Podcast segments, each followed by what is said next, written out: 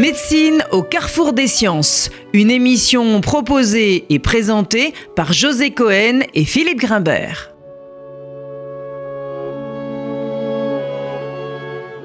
Bonjour à tous et bienvenue sur euh, RCJ. Écrire peut-il guérir? C'est la question que nous poserons euh, aujourd'hui à notre invité, psychanalyste et romancier, également mon homonyme, Philippe Grimbert, auteur notamment du Secret, livre bouleversant paru en 2004 aux éditions Grasset. Alors justement, notre émission va être consacrée à la place qu'a pris l'écriture dans notre société, et en particulier la manière dont elle s'est diffusée, peut-être pourrait-on même dire démocratisée, au point d'en questionner la fonction pour celui qui en est l'auteur, et ce que ce mode de rapport à soi dit de notre temps. Il y a une phrase amusante dans un livre de Milan Kundera, Le livre du rire et de l'oubli, euh, je la cite, La graphomanie, donc la manie d'écrire des livres, prend facilement les proportions d'une épidémie lorsque le développement de la société réalise trois conditions fondamentales. Premièrement, un niveau élevé de bien-être général qui permet aux gens de se consacrer à une activité inutile. Un haut degré d'atomisation de la vie sociale, nous y sommes, et par conséquent d'isolement général des individus. Et enfin, le manque radical de grands changements sociaux dans la vie interne de la nation. Peut-on être plus contemporain? Alors, on assiste en effet depuis un certain nombre d'années à une envolée du nombre des premiers manuscrits adressés aux maisons d'édition, une prolifération des ateliers d'écriture, le développement du coaching littéraire, bien évidemment l'auto-édition et puis surtout l'édition numérique qui offre des perspectives illimitées pour répondre à nos aspirations individuelles à nous raconter, comme en atteste la diffusion et parfois le succès des autofictions, ce fameux genre littéraire. Alors les éditeurs, les agents, les coachs littéraires sont en train de devenir les nouveaux thérapeutes d'aujourd'hui. l'écriture, pardon, est-il le le nouvel avatar de nos désillusions narcissiques? Philippe Grimbert, bonjour et merci d'avoir accepté notre invitation. Avant de commencer, j'aimerais vous demander comment vous êtes, vous, rentré en littérature et précisément à quel impératif a répondu dans un temps de votre vie l'envie, la nécessité peut-être de transcrire votre histoire et euh, notamment de ce livre que vous avez porté, Le, Secret. Bonjour, d'abord. Écoutez, c'est une longue histoire parce que quand, je remonte euh, le fil et que je cherche à quel moment le désir d'écrire m'est venu, c'est vraiment au moment des euh, rédactions les rédactions en, classe. Il y a quelque chose qui pour moi était une vraie jouissance alors que c'était un cauchemar pour mes camarades de classe, c'est-à-dire que j'allais écrire une nouvelle. Euh, parce qu'au fond, une rédaction, c'est une nouvelle. Quand on vous demande d'écrire un début, une fin, quelque chose d'original, un récit, euh, et, et, vous allez avoir un lecteur, le professeur, qui va vous corriger, mais aussi vous critiquer, mais aussi peut-être apprécier ce que vous écrivez. Et pour moi, c'était une vraie jouissance. C'est-à-dire que j'avais même le fantasme, évidemment, euh, déjà très installé d'être déjà un auteur qui allait publier son nouveau livre à chaque rédaction que j'écrivais. Donc c'était vraiment très solidement ancré en moi. Le problème étant que ça ne s'est réalisé que presque 40 ans plus tard. C'est-à-dire que euh, au tout début, quand j'ai eu envie d'écrire et de, publier, euh, j'étais tellement euh, influencé par les, grands auteurs et, même par ceux que je travaillais. J'ai fait une licence de lettres parallèlement à ma licence de psycho et à l'époque, on étudiait le nouveau roman. Euh, donc c'était euh, évidemment euh, Nathalie Sarraute, Claude Simon, Alain Robrillet, voilà, donc et j'étais Michel Butor, bien sûr, la modification. J'étais tellement enthousiasmé par ces livres que je me suis évidemment fixé comme objectif de faire mieux que et erreur fatale évidemment puisque les manuscrits que j'ai envoyés à l'époque dans les maisons d'édition étaient tellement, tellement imprégnés euh, de, de, de, cette, littérature, de leur style, et, surtout avec le désir vraiment très évident d'être incompréhensible. Ça, c'était, je sentais à quel point je paraîtrais intelligent aux yeux de mes lecteurs s'ils ne me comprenaient pas. Voilà. Donc, il a fallu vraiment euh, tout un chemin. Et je dirais que là, c'est peut-être l'analyse qui m'a, et même sûrement, allons-y, hein, qui, m'a permis de faire ce trajet, c'est-à-dire que euh, pour devenir psychanalyste, vous le savez, on s'allonge soi-même quelques siècles sur un, divan, et, c'est à la fin de ce chemin que j'ai pu écrire avec ma voix et non plus avec celle des autres. C'est amusant parce que c'est la question que je voulais vous poser, c'est-à-dire est-ce qu'on pouvait euh, attribuer une dimension thérapeutique euh, à l'écriture, et puis inversement, si on conserve ce lien, est-ce que l'écriture devient possible parce que la cure analytique a, fait son job, si je puis dire? En ce qui me concerne, en tout cas, à chaque fois qu'on me demande euh, si mon livre, euh, Un secret, est une psychanalyse euh, que, dont je livre le récit, je dis toujours que non, c'est pas le livre qui m'a servi de psychanalyse, c'est la psychanalyse qui m'a permis d'écrire ce livre. En ce qui me concerne, oui, parce qu'il m'a permis de mettre, euh, cette, expérience m'a permis de mettre la bonne distance, de pas être, euh, je l'espère, ni dans le pathos, ni dans le trop, de, de froideur ou de, distance. Donc c'est c'est quelque chose qui va dans ce sens. Mais il est évident quand même que l'écriture, du fait qu'elle met en forme les affects, la confusion des sentiments, pour prendre un titre de Zweig, euh, est quelque chose qui a une vertu thérapeutique, bien évidemment. Parce que tout à coup, ce qui est complètement dans l'imaginaire, dans l'affectif, rentre enfin dans le domaine du symbolique, c'est-à-dire non seulement vous structure, mais permet aux autres de vous entendre. Mhm. Alors, peut-être une question au psychanalyste euh, que vous êtes. Euh, Si, comme l'a dit euh, Philippe dans l'introduction, les éditeurs, les coachs littéraires sont les nouveaux thérapeutes, qu'est-ce que cela vient questionner du rôle que la psychanalyse pourrait peut-être ne plus remplir? Face à cette profusion, justement, euh, d'écrivains Euh, Vous me posez cette question au moment où je suis très inquiet sur le devenir de la psychanalyse, qui est extraordinairement décrié aujourd'hui et qui évidemment est oublié au profit bon, alors, des, neurosciences, des méthodes comportementalistes ou cognitives.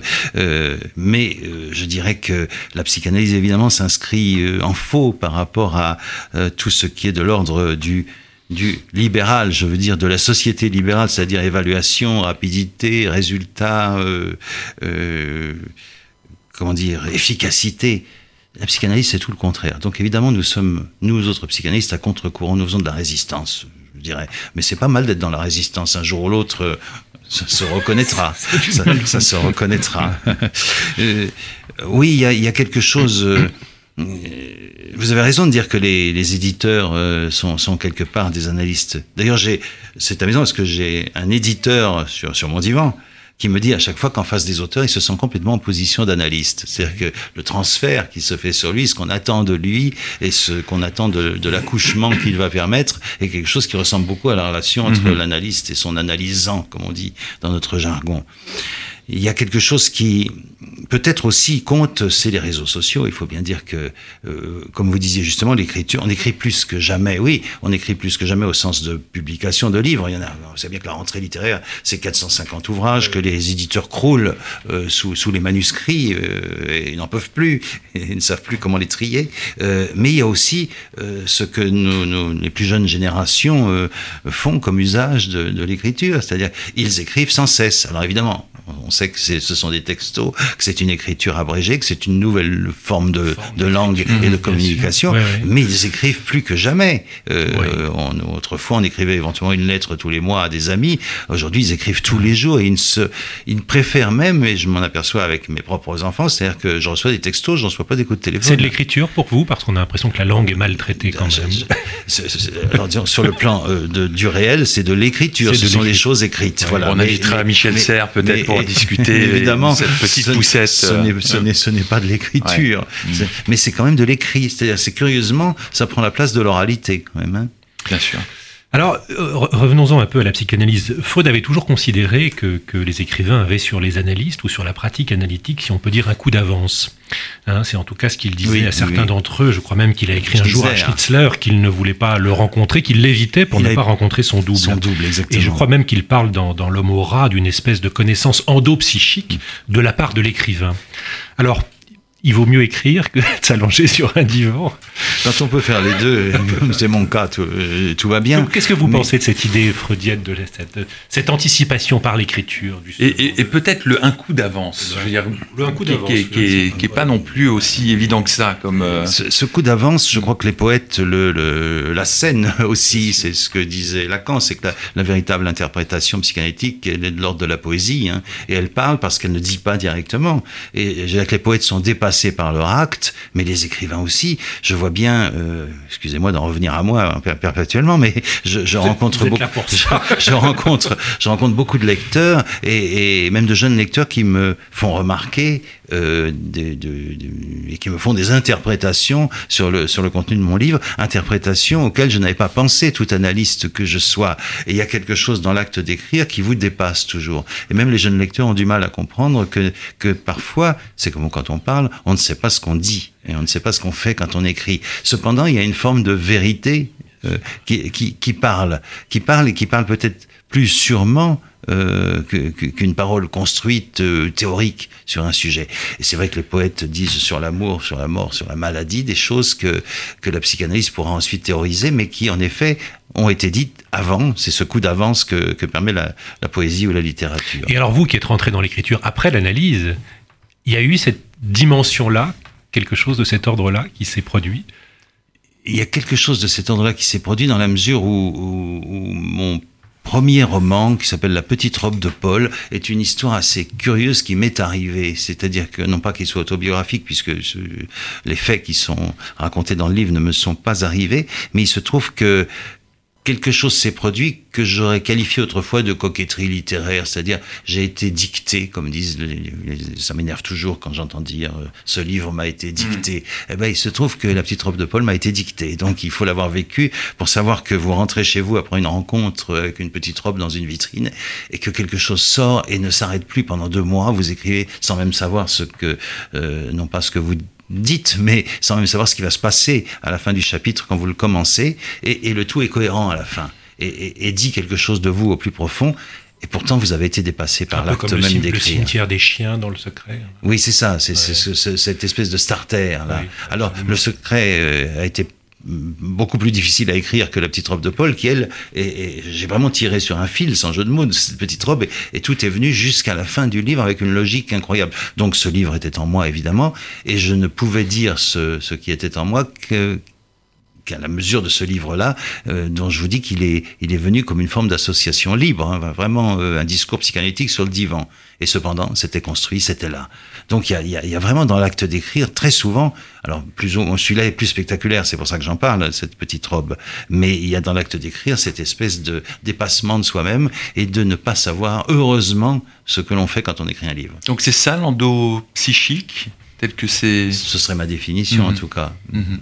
Alors il y a, y a un, un, écrivain, euh, Philippe Roth, qui, qui pour moi euh, n'est pas justement euh, euh l'écrivain de la connaissance endopsychique, euh, contrairement à ce qu'on vient d'évoquer, mais plutôt l'écrivain témoin, observateur, analyse de son temps, etc.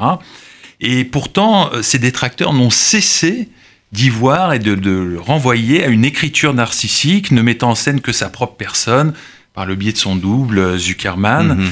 Alors, c'est bien sûr une question très vaste que je vais vous poser, qui n'appelle pas de réponse euh, définie, mais, mais quand même, j'aimerais bien avoir votre sentiment. Qu'est-ce qui, selon vous, permet à une narration personnelle d'apporter une forme de transcendance je raconterai peut-être à ce sujet une anecdote, c'est-à-dire le courrier des lecteurs. Il y a, il y a, quelque chose là d'étonnant. Euh, J'ai eu la chance, puisque mon livre Un secret a eu euh, du succès, disons les choses comme elles sont, et donc de recevoir beaucoup de courriers de lecteurs. Et la plupart des, courriers que j'ai reçus, après avoir dit des choses très gentilles sur mon livre, euh, me disent ce livre m'a bouleversé parce qu'il raconte exactement mon histoire. Voilà ce que dit le lecteur moyen qui m'écrit. Et il continue en racontant précisément son histoire, qui n'a aucun rapport avec la mienne. C'est à la fois drôle quand on le raconte, ça fait ça, ça a un côté gag. Cependant, c'est très c'est très touchant et très intéressant parce que au fond, je dirais, le, le, secret du succès d'un secret tient à ce qu'il raconte à chacun sa propre histoire. Ce n'est évidemment pas calculé, encore une, fois, encore une chose qui m'a évidemment, évidemment dépassé. D'ailleurs, si je l'avais calculé, ça aurait été une catastrophe. Sa capacité de, de, résonance. Voilà, mmh. sa capacité de résonance. C'est-à-dire que, au fond, le, le, livre qui fonctionne, le livre qui vous parle, c'est le livre qui raconte votre histoire, même s'il se passe au Moyen-Âge, dans la Rome antique euh, ou en Afghanistan. Mmh. Il y a quelque chose là qui dépasse l'auteur mais qui touche tout droit euh, au, au, cœur du lecteur, dans lequel il se reconnaît à travers des personnages qui pourtant ne sont pas lui. Et il y a quelque chose qui ressemble, on le sait, dans l'acte d'écrire, comme dans l'acte de lire d'ailleurs, à la dynamique du rêve, c'est-à-dire que chacun des personnages du rêve, c'est vous, on le sait, et chacun des personnages du roman que vous écrivez, c'est vous. Mais pour le lecteur, il y a aussi cette possibilité d'identification à tous les personnages du roman qui fait que ce roman fonctionne pour eux comme un rêve, c'est-à-dire si on en croit Freud, comme une réalisation de désir. Alors tiens, justement, revenons-en un peu à, ce, à Sigmund Freud, parce que parmi les, nombreuses différences qui existent entre les deux pratiques, la cure analytique et l'écriture, se trouve notamment la question de la trace. qui n'est pas tout à fait la, même chose. Inscrire une marque intemporelle sur une feuille de papier ou l'adresser à l'écoute de l'analyste, n'est pas exactement la même chose. Freud a écrit un texte très étrange qu'il s'appelle l'ardoise magique ou le bloc magique, je crois. Euh, c'est une métaphore du fonctionnement de l'appareil psychique euh, qui fonctionne comme un texte, une sorte de machine d'écriture. Mais c'est évidemment très différent justement du processus de l'écriture. Vous pourriez commenter cette, cette question de la trace. Au moment où vous parliez de l'ardoise magique, je me disais, tiens, on n'en utilise plus tellement aujourd'hui. Et, très curieusement, aujourd'hui, on utilise des, ardoises Velleda qui disparaissent vraiment. C'est-à-dire que l'écrit disparaît, alors qu'avec l'ardoise magique, en effet, quelque chose disparaissait en surface, mais restait inscrit en profondeur. Ce qui est évidemment euh, un magnifique modèle du fonctionnement psychique et de l'inconscient. Et, je trouve très, très joli que, que, Freud ait pu l'employer, et aussi très instructif, très instructif que, que cet objet ne soit plus utilisé, comme si les paroles d'aujourd'hui étaient vouées vraiment à disparaître. Et ça me fait penser à, à une formule, encore une fois, de, Lacan qui est intéressante, puisqu'il retournait la formule célèbre les, écrits s'envolent, euh, enfin, les, c'était tout le contraire, je veux dire, c'est les paroles s'envolent, les écrits restent, que, que Lacan retourné en euh, les écrits s'envolent et les paroles restent. Et en effet, notre fonctionnement psychique fait que certaines paroles qui nous ont été adressées restent inscrites au fond de nous et peuvent même déterminer quelque chose de crucial dans notre destinée. Oui, alors que le livre, une fois qu'il est écrit, ne vous appartient plus vraiment. Il y a un sentiment d'étrangeté avec l'écriture qui n'est pas la même chose. C'est ce que ce que j'ai toujours euh, dit du temps où je faisais mes études avec une volonté intellectuelle et, et progressiste de dire le livre n'appartient plus à l'auteur une fois qu'il l'a écrit, il appartient à son public qui peut en faire ce qu'il veut. Une fois qu'on devient auteur, c'est un tout petit peu plus difficile à gérer, surtout quand vous êtes adapté au cinéma et où là, il faut bien voir que quelqu'un d'autre s'empare de ce que vous avez écrit pour en faire autre chose. Mais il se trouve que bon, je, je reste à peu près fidèle. J'ai très bien supporté l'idée qu'on s'empare de ce que j'écrivais pour en faire autre chose. Euh, par exemple, le film de euh, où José Dayan qui a fait la mauvaise rencontre. Ah euh, je, l'ai très bien supporté. N'empêche que, en effet, il y a ce moment d'arrachement à soi-même j'ai beaucoup utilisé la métaphore de la grossesse. C'est quand même une occasion unique pour un homme de porter un enfant, puisque il y, a, vraiment une gestation pour un livre. Il y a vraiment cette, cette, métaphore, elle fonctionne très bien. C'est-à-dire, euh, en tout cas, quand je, je me vois moi euh, euh, en gestation d'un livre avec cette, cette, cette, progression et ensuite le moment vraiment de, de, la délivrance où le livre peut enfin être écrit et ensuite il faut accepter qu'il vive sa vie comme on le fait avec un enfant qui devient un adolescent. En même temps, vous continuez beaucoup de l'accompagner ce livre puisque vous participez à des réunions avec des étudiants, avec euh, donc euh, il est pas, il vous a pas échappé tant que ça. Non, mais un secret a une histoire tellement particulière. Vous savez, je, si, on me demande, vous avez écrit des livres, oui, j'en ai écrit pas mal. J'ai écrit des essais, j'ai écrit des livres, mais j'ai écrit mon livre aussi. Et mon livre, c'est un secret. Euh, même si j'ai une grande affection pour les autres, euh, faut bien reconnaître que parfois on a un enfant préféré, c'est terrible à dire. mais celui-là, il est, il, est, il, est, il est le plus proche de moi, évidemment. Et je continue de l'accompagner, j'en parle avec des lycéens. Et, et, et, donc, il a cette vertu mm, à la fois d'être euh, un témoignage, de, une, transmission. Je suis passeur avec ce livre auprès des lycéens et des lecteurs, bien sûr. Et il y a aussi sa fonction thérapeutique. Et ça, ça m'a ça m'a beaucoup étonné de m'apercevoir que ce livre avait une vertu thérapeutique. C'est-à-dire que, en dehors de l'anecdote que je vous racontais tout à l'heure des lecteurs qui disent c'est tout à fait mon histoire, même si ça n'est pas la leur, il y a aussi quelque part euh, une fonction libératrice de ce livre qui a agi sur beaucoup de lecteurs qui me disent j'ai vu qu'on pouvait dire les choses c'est une banalité de vous le dire comme ça, n'empêche que ça fonctionne et que j'avais un secret, euh, la famille, euh, je ne l'avais jamais dit à mes enfants. Après avoir lu votre livre, j'ai senti à quel point il était nécessaire de le dire. Pourtant, c'est pas un guide sur parler de vos secrets euh, en, dix leçons, mais il se trouve que le message que des livres en sous-main ce livre a amené des gens, en effet, à, à poser un acte analytique auprès de leur famille ou de leurs proches qui a eu des effets thérapeutiques. Et auprès des jeunes gens, c'est très touchant parce que ils m'écoutent avec beaucoup d'attention et très souvent, à la fin de la rencontre, un ou deux jeunes gens s'approchent un peu timidement. Je vois bien qu'ils restent après que les autres soient partis, qu'ils ont quelque chose à me dire et c'est souvent une confidence euh, libératrice sur un secret de famille ou sur un malaise, et parfois même une malaise, c'est là, c'est le plus touchant, petite enveloppe avec un, avec un petit récit de, parfois de leur détresse, Et bien sûr, dans ce cas-là, s'ils ont un mail, je leur réponds parce qu'il y a quelque chose qui se met en place et qui est déjà, qui est déjà de l'ordre d'une démarche, en effet, thérapeutique, d'une demande d'adresser sa parole à quelqu'un qui va la recevoir, qui va en faire quelque chose et qui va vous en délivrer. Alors, autre chose de, très touchant aussi, c'est que euh, vous m'expliquiez en préparant cette émission que ce livre est au programme du bac français en Allemagne et que à cette occasion vous vous êtes rendu en Allemagne où vous avez rencontré des enfants, euh, enfin des étudiants euh, allemands. Donc ça c'est quand même une dimension. Alors évidemment que euh, ça c'est extrêmement touchant, j'allais dire presque plus qu'en France, puisque vraiment c'est le lieu symbolique de, du drame absolu et, euh, et, que les étudiants, donc ce sont des bacheliers, ils ont 16, 16 15, 16, 17 ans et ils étudient le français, qui parlent d'ailleurs magnifiquement bien par rapport à nous quand on arrive au niveau du bac. Je suis pas sûr qu'on parle anglais ou allemand comme eux, mais alors eux me posent leurs questions en français et je peux intervenir en français sans aucun problème. Mais c'est très touchant et je n'ai jamais été aussi bouleversé en, parlant de mon livre qu'en Allemagne. Parce que, parce que l'écoute, parce qu'évidemment le travail que, que l'Allemagne a fait sur, euh, sur, sur, le drame absolu qui les a traversés est quelque chose qui fait qu'ils ne sont pas inhibés, même pour me poser des questions sur sur mon état d'esprit par rapport à l'Allemagne, si j'en veux à l'Allemagne de ce qu'elle a fait souffrir à mes parents. Ce sont des jeunes gens qui osent dire ça. Dans, ils sont 500 dans la salle quand même. Un jeune homme se lève et me demande si j'en veux à l'Allemagne. C'est très courageux. je trouve que c'est très courageux. Et j'ai souvent les larmes aux yeux là-bas. En France, beaucoup moins, mais même si je suis toujours heureux de partager, mais là-bas, ça prend une dimension euh, euh, émotionnelle beaucoup plus grande.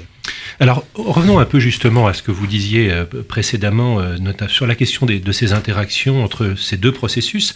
Vous avez été, euh, il y a peu de temps, le, témoin, et plus que le témoin d'ailleurs, l'acteur privilégié d'une histoire à la fois littéraire et analytique particulier, puisque en 2017, Jean-Marc Savoie a, publié un roman qui s'intitule Et toujours elle m'écrivait, dans lequel l'auteur vous a demandé d'intervenir roman qui est donc ponctué par vos propres commentaires.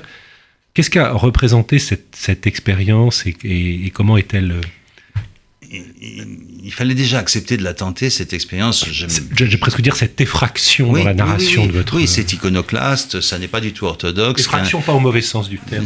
non, non, bien sûr. Bien sûr, non, mais ça n'est pas du tout orthodoxe. Et, et je crois qu'en France, on n'a pas d'exemple de ce genre. On en a aux États-Unis, mais euh, ou dans les pays anglo-saxons, mais, qu'un analyste... C'est autre chose aux États-Unis. Oui, c'est autre chose. Mais qu'un analyste intervienne dans le récit de son analysant, euh, c'est assez inédit, c'est le cas de le dire, puisque c'est un livre.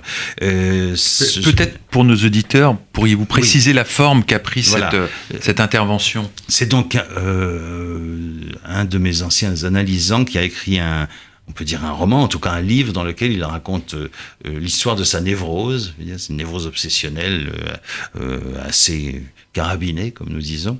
Euh, et euh, il m'a demandé, un an ou deux après avoir terminé sa, cure chez moi, euh, si j'accepterais d'intervenir dans son livre dans le livre, dans le récit qu'il en faisait.